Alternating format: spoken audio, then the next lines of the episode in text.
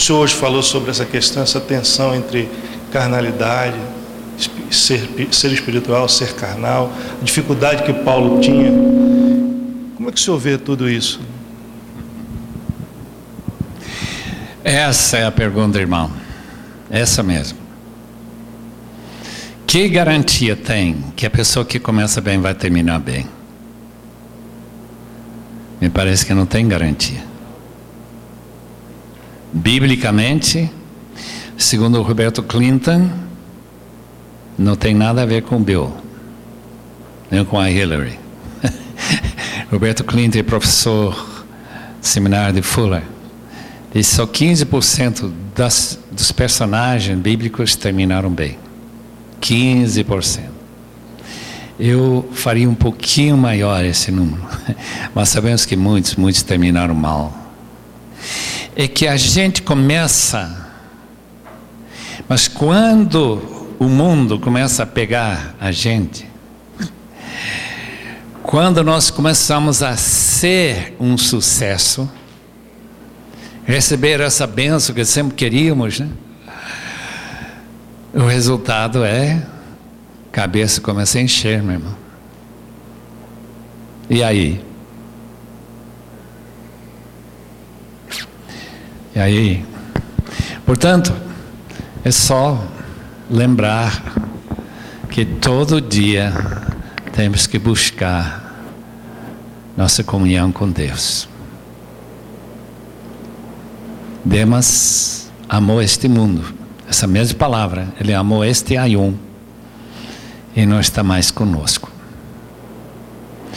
A igreja de Corinto começou bem, provavelmente aqueles líderes eram gente boa, quando Paulo estava lá, mas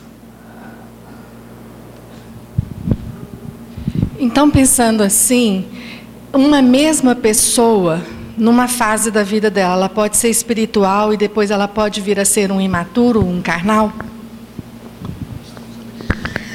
Exatamente. Exatamente. Não podia ter colocado melhor.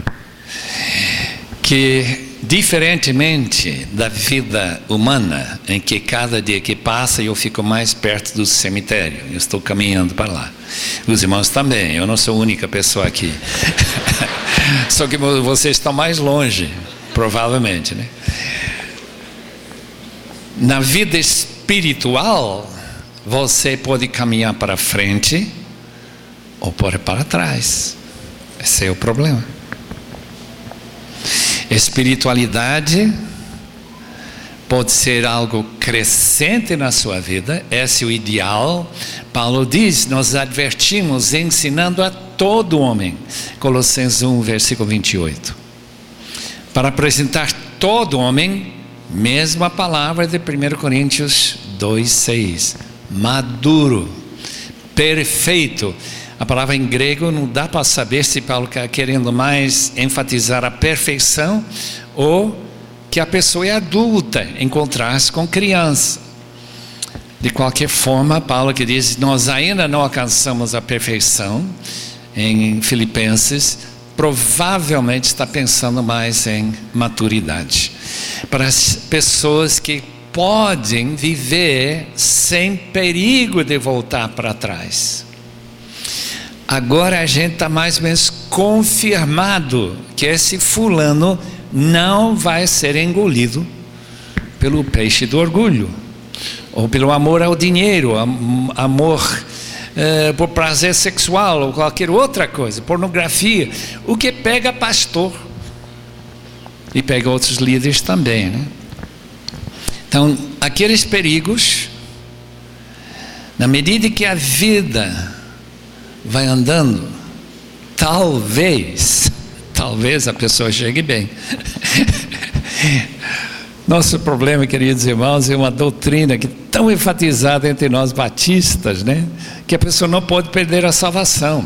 O que a gente esquece, esquece, que a única maneira que você pode saber se é salvo mesmo é chegar bem no fim. Não é se você começou bem. Tem muita gente que começou bem e está já perdido lá no mundo. E uh, em vez de crescer na santificação, correr atrás da santificação. É, sendo assim, qual o conselho que o senhor nos daria para continuarmos firmes nesse século 21? É um desafio muito grande, além de, do amor, além de orarmos, além de meditarmos, ler a palavra. Qual seria um conselho, o senhor, com toda a sua experiência, nesse século 21 para nós? Eu diria duas coisas, duas coisinhas. Uma é ter algum contato com pessoas que são mil vezes mais santos do que você. Olha, isso cria um mal-estar com nós mesmos, cria uma humildade. Imagina um Pedro, depois dele negar Jesus, voltar naquele café de manhã, né? Lá na beira do lago, e Jesus perguntar: Você me ama, Pedro? Imagina a humilhação daquele homem. Cristo era muito mais que mil vezes mais santo do que Pedro. E a outra coisa, queridos irmãos, é aquilo que eu falei só por alto. Eu quero pensar muito mais nisso. Há um livro naquela mesa, ninguém vai pegar esse livro a não ser depois que eu falar sobre esse livro. Por Richard Baxter, aquele que mesmo que escreveu o livro Pastor Aprovado. Aquele irmão com 25 anos, mais ou menos, em Kidderminster, estava começando seu ministério na cidade que se encontrava entre as piores cidades da Inglaterra, 350 anos atrás. Ele ia morrer, ele estava doente, ele pensava que ia morrer logo. Ele começou a meditar sobre o futuro já que eu vou para o céu logo, como que vai ser? Como vai ser minha vida lá? Como vai ser esse contato com Deus, estar com Cristo, que Paulo diz que é lucro e tudo. Então ele vai desenvolvendo 20, 30 minutos por dia, meus irmãos. E diz que fez tanto bem para ele, tanto bem, que ele continuou durante todo o seu ministério de 40 anos. E a cidade foi transformada. A cidade foi transformada. Bom dia, pastor. Na Convenção Batista, lá do Maranhão, nós recebemos um livro do Dr. Fritzel sobre avivamento. Um livro maravilhoso, que eu acho que todos nós deveríamos ler. Mas nós estamos diante de metodologias de crescimento de igreja constante. Igreja de células de Roberto Lai, nós temos também Igreja com Propósito de Rick Warren, e agora, mais recentemente, temos sido afluídos direto com capacidade de liderança do John Maxwell, baseado na palavra. Mediante todos esses termos e pelo tema apresentado pelo pastor, afinal, quem dá o crescimento? quem dá? Mas já respondeu. Não preciso nem falar. Mas nosso problema é quando a gente está preocupado com o tamanho da igreja quando estamos pensando muito na alegria de ver o que eu vi, por exemplo, domingo passado, numa igreja nova, só tem oito anos, já está com mil pessoas lá. Daquele sentimento, Deus me está abençoando muito. Obviamente, Deus me ama mais do que meu irmão, que tem uma igrejinha de 30 pessoas. Então, esse sentimento pode ser uma cilada do diabo. Não é o tamanho da igreja que diz que vai passar bem pelo fogo. Provavelmente uma igreja de pedras preciosas e ouro e prata vai ser menor do que uma igreja de feno e palha, que isso ocupa muito espaço. o grande problema é se nós estamos conseguindo levar pessoas a realmente amar a Cristo e a buscar intimidade com Ele e com Deus vida de oração, vida de testemunho fiel, uma vida de honestidade, todas essas qualidades. Que para Deus é o que importa, né? Se para ter igreja grande, a igreja católica já venceu. Tem um bilhão de membros, meus irmãos. É grande. Nós somos pequeninos em comparação. Doutor, é, o senhor falou que teve que processar muitas mudanças é, inevitáveis que houve no cristianismo desde é. que o senhor conheceu a Cristo. E deixou assim, assim meio vago que talvez alguma dessas mudanças teria sido necessária ou não, não sei. Que o senhor teve que processar, então o senhor aceitou essas mudanças. É. é agora a pergunta é como uma pessoa não com tanto que não tenha tanta bagagem de conhecimento que sou, que não esteja tão preparado para processar essas mudanças, consegue processá-las então hoje, uma vez que se ficar preso àquela ortodoxia, é, como sugere a palavra de Deus, ela fica, digamos assim, um pouco sem espaço. A igreja perderia até um certo espaço é, no conceito da sociedade atual. Como fazer então para nós processarmos, conciliar essas mudanças que, que são necessárias com a ortodoxia bíblica? Poxa vida. Agora sim, me pegou, mas eu tenho uma sugestão. Pedir que Deus mande o anticristo logo. Porque eu tenho uma ideia que perseguição ajuda demais a gente processar essas coisas, né? O que, que é importante? Quando a gente está enfrentando ser enforcado pela sua fé, se você abrir a boca, você vai ser enforcado.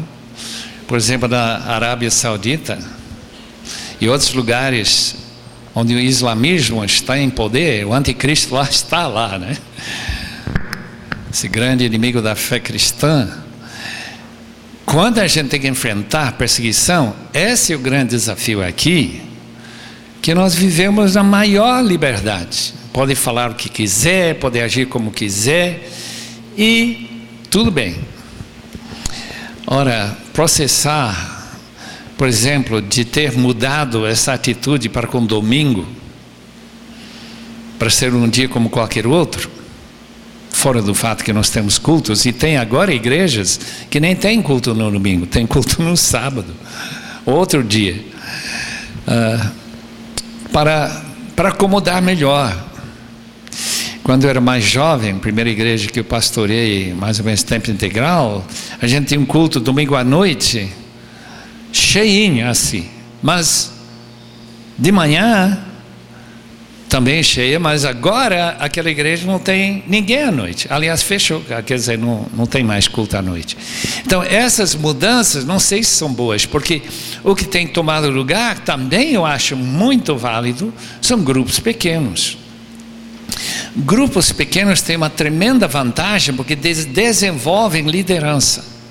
E liderança de pessoas que oram, por quê? Porque são responsáveis por um grupo de pessoas. É com aquele mesma responsabilidade como pai. Quando tem cinco filhos, como Deus nos deu, nós tivemos que orar por esses filhos. Temos que trabalhar com eles, tentar ver o que está entrando na cabeça delas. Vamos ter televisão em casa ou não? Essa é a pergunta que nós tivemos e decidimos que a televisão não ajudaria não buscar essas, essas finalidades. E Deus nos abençoou. Graças a Deus por todos os filhos amam ao nosso Senhor Jesus. E eu não digo que pessoas não podem perder um filho ou uma filha por aí, mas com essa responsabilidade diante de Deus, de culto doméstico, de falar sobre as pessoas, fazer com que eles saibam que Jesus está na casa no dia todo, todos os dias, e não apenas um dia como domingo. Tudo isso também faz parte desse processar de uma vida que pode se tornar rotineira e é simplesmente ortodoxa. Né? Aqui, pastor. É... Aqui. Ah, aqui. De acordo com, com o que o senhor falou essa manhã, desse conceito de carnalidade, qual é o entendimento correto de Romanos 8, a partir do verso 5, que eu acho que eu prefiro ler aqui, né? Que sim, sim, mais por fácil. favor. Diz assim: Quem vive segundo a carne tem a mente voltada para o, para o que a carne deseja, mas quem vive de acordo com o que o espírito, mas com o espírito, tem a mente voltada para o que o espírito deseja. A mentalidade da carne é a morte, mas a mentalidade do espírito é a vida e, a, e paz. A mentalidade da carne é inimiga de Deus, porque não se submete à lei de Deus, nem pode fazê-lo. Quem é dominado pela carne não pode agradar a Deus. Entretanto, vocês estão sob o domínio da carne, mas o domínio do espírito. Se de fato o espírito de Deus habita em vocês, e se alguém não tem o espírito de Cristo, não pertence a Cristo. Mas se Cristo está em vocês, o corpo está morto por causa do pecado, mas o espírito está vivo por causa da justiça. E se o espírito daquele que ressuscitou Jesus dentre os mortos habita em vocês, aquele que ressuscitou a Cristo dentre os mortos também dará vida a seus corpos mortais por meio do espírito que habita em vocês.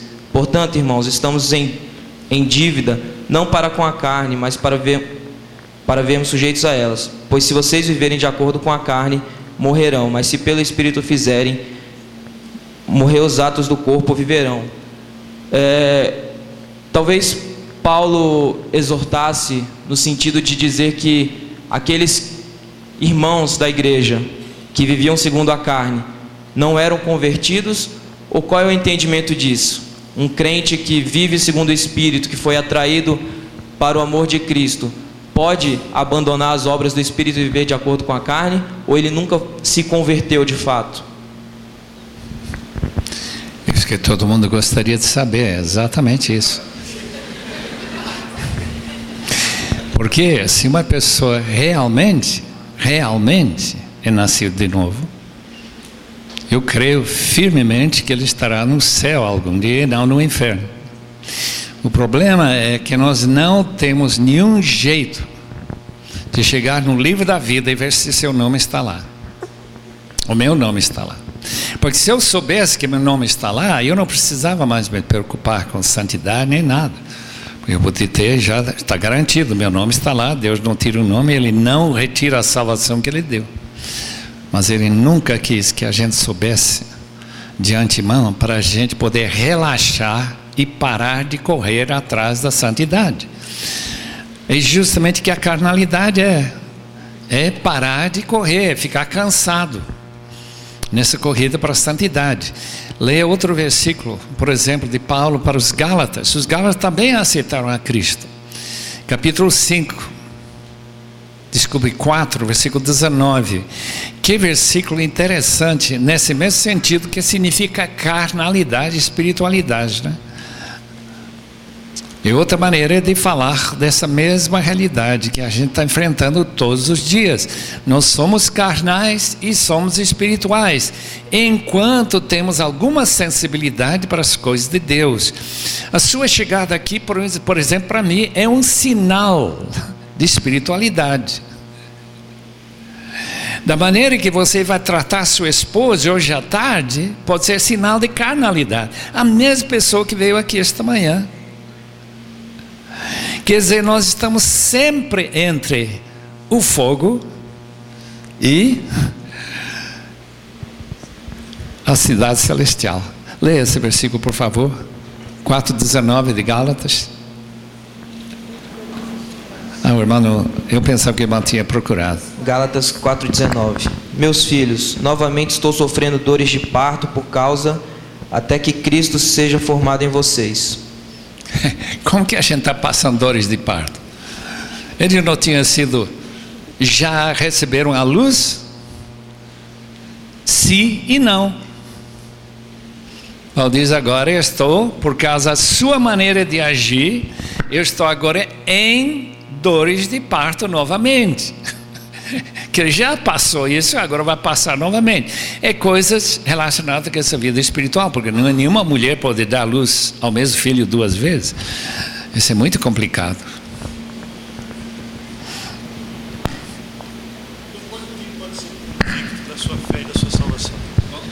Então, quem poderia ser convicto da sua fé e salvação? Convicto? Se você ama Jesus. Você ama hoje? Vai amanhã, amanhã. Não sabe. A qualquer hora. Cuidado que não caia. Paulo diz, no seu grande, melhor, Judas diz, nesse grande, grande palavra, né? aquele que é poderoso para evitar que vocês caiam. É só depender do Senhor. Aliás, para chegar a Cristo é só pela fé, é depender do Senhor. Né? Porque a única coisa que eu posso fazer sozinho é cair. Aqui, doutor. Ah, eu tenho uma dúvida aqui em relação a 1 São João. O senhor comentou sobre perdemos ou não a salvação, né? E diante, eu gostaria de ler também, igual o irmão fez, para 1 João 5, 14, né? Eficácia da oração. E essa é a confiança que temos nele, que se perdimos alguma coisa segundo a sua vontade, ele nos ouve. E se sabemos que nos ouve, em tudo que perdimos, sabemos que alcançamos as petições que lhe fizemos. Se alguém vir pecar seu irmão, um pecado que não é para a morte, orará. E Deus dará a vida para aqueles que não pecaram para a morte. Há pecado para a morte, e esse eu digo que não ore. Toda iniquidade é pecado, e há pecado que não é para a morte. Sabemos que todos aqueles que é nascido de Deus não peca, mas o que mesmo cadê? Mas o que mesmo de Deus é gerado, conserva-se a si mesmo e o maligno não lhe toca. Sabemos que somos de Deus e que todo mundo está no maligno. Sabemos que já o Filho de Deus é vindo e nos deu entendimento para conhecermos o que é verdadeiro. E no que é verdadeiro estamos, isto é, em seu Filho Jesus Cristo. Este é o verdadeiro Deus e a vida eterna. Filhinhos, guardai-vos dos ídolos. Amém. A minha, uma parte maior é esse 16, que há pecado para a morte, e digo que não ore. Mas logo abaixo diz que, mas o que é nascido de Deus e gerado, conserva-se a si mesmo, e o maligno não lhe toca. Perfeito. Que maravilha, né? Todo mundo que chega lá, que vai terminar bem, se encontra nessa frase. Né? E todos aqueles que vão terminar mal, se encontram na outra: pecado para a morte. Pecado para a morte é apostasia. Apostasia é quando você se desliga de Cristo. Então nós temos uma ligação a Cristo em que a possibilidade de você decidir que não quer mais de Cristo, eu tenho conhecido algumas pessoas nessa categoria mesmo, inclusive um seminarista que era meu companheiro de quarto, ele ficou interessado em fazer um curso especial, virou católico. Não digo que ele perdeu a salvação, eu não sei, mas o que ele parou de pensar como eu penso, como eu, eu entendo que a Bíblia uh, explica as coisas, né? E no fim, ele se perdeu também, porque ele não quis mais servir ao Senhor, nem nada disso. Então, são casos assim que me chamam tanto a atenção, né? de apostasia que a impressão humana, humana, é que eles eram cristãos, mas ninguém sabe que Deus pensava. Eu sou muito firme que todo mundo, justificado pela fé, unicamente pela fé, será salvo. Eu tenho a mesma convicção que umas pessoas que brincam com o pecado, que não se importam, em buscar ao Senhor e viver com Ele dia após dia, estão em perigo mortal pecado para a morte. É isso mesmo. São textos e mais textos que poderiam ser incluídos junto com essa para chamar nossa atenção essa necessidade. Pastor Mateus, tem mais um. Doutor Shed, a Igreja do Senhor Jesus. Fugindo um pouco dessa pergunta que o povo fez a nível de salvação individual, eu me preocupo muito é que Paulo, ele evangelizou toda a Ásia e toda aquela região, e hoje temos uma outra realidade espiritual naquela região. Certo, Eu queria saber o que, que ocorreu que mudou aquela realidade espiritual daquela região, sendo que o próprio Paulo fez um grande trabalho missionário evangelístico. E o que está acontecendo hoje no Brasil, essa diversificação de denominações e movimentos evangélicos, se não ocorre um perigo em relação ao Brasil ou aos países sendo evangelizados hoje? Perfeitamente, eu acredito que esse perigo é constante. E ainda que eu não tenho nada a dizer como Deus permitiu que o Médio Oriente, Norte da África, Irã, aqueles países que foram evangelizados, tivessem rejeitado o Evangelho e sido dominados pelo islamismo. Nunca vou entender isso. E esse perigo está agora chegando na Europa, não por armas, mas simplesmente por ter muitos mais filhos. Na medida, por exemplo, que um país como Itália, católica, esse país católico só tem 1, alguma coisa filhos por mulher. Não é suficiente para manter a população. Enquanto os islâmicos têm cinco filhos, na média. Né? França vai virar, daqui a duas, três gerações, virar muçulmano. Se Deus não intervir. Portanto, deve ser nossa oração constante. Deus trazer luz para essas mentes. Deus está fazendo coisas tremendas entre os muçulmanos. Pessoas estão se convertendo. Pessoas que estão procurando a luz e Deus aparece, ele manda um anjo e essas pessoas se convertem. Vou contar uma historinha que me chamou muita atenção. O irmão de Jakarta foi para Bandung, país maior muçulmano do mundo, Indonésia. Ele chegou lá, distribuiu literatura. O imã, que é o pastor da igreja islâmica, se puder usar a palavra islâmica, o pastor, né? O dirigente mandou recolher todo esse material e queimar. Bíblias, qualquer coisa que, que o povo pegou. Queimaram. Daí aquele líder começa a sentir dores na barriga, dores fortes. Ele ficou tão mal que ele falou com o filho: Acho que aquele senhor que distribuiu essa literatura passou maldição em cima de mim. Se me der bem, muçulmana também, né? Maldição. Por favor, vai buscá-lo, sabia o endereço, o nome dele, e traz aqui para tirar essa maldição. Aquele evangelista chegou e disse: Olha, eu não vou orar pelo senhor, não. De jeito nenhum. Show destruiu o livro sagrado do Deus único e por diante. Se você se arrepender e pedir perdão a Deus, eu vou orar pelo Senhor. Disse, isso eu não faço nunca, não. Então ele foi embora, já estava na plataforma para ir embora, quando o filho vem correndo de novo disse, meu pai piorou muito. Diz, olha, por favor, volte. Ele vai morrer. Ele disse, o senhor está pronto para se arrepender? Ele disse, estou. Olha, que benção. Aquele homem se arrependeu, se tornou cristão, agora toda, toda aquele mesquita, né? Cheia de crentes. Por quê? Não tinha jeito. Não veio pelo amor, veio pela dor, como costuma se dizer por aí, né? Amados, eu quero agradecer muito, Dr. Jed, pela sua presença conosco e esse tempo precioso já vamos parando aqui para a gente não abusar. Ele vai pregar à noite aqui também. Eu queria chamar o pastor Alfon Crux para vir orar.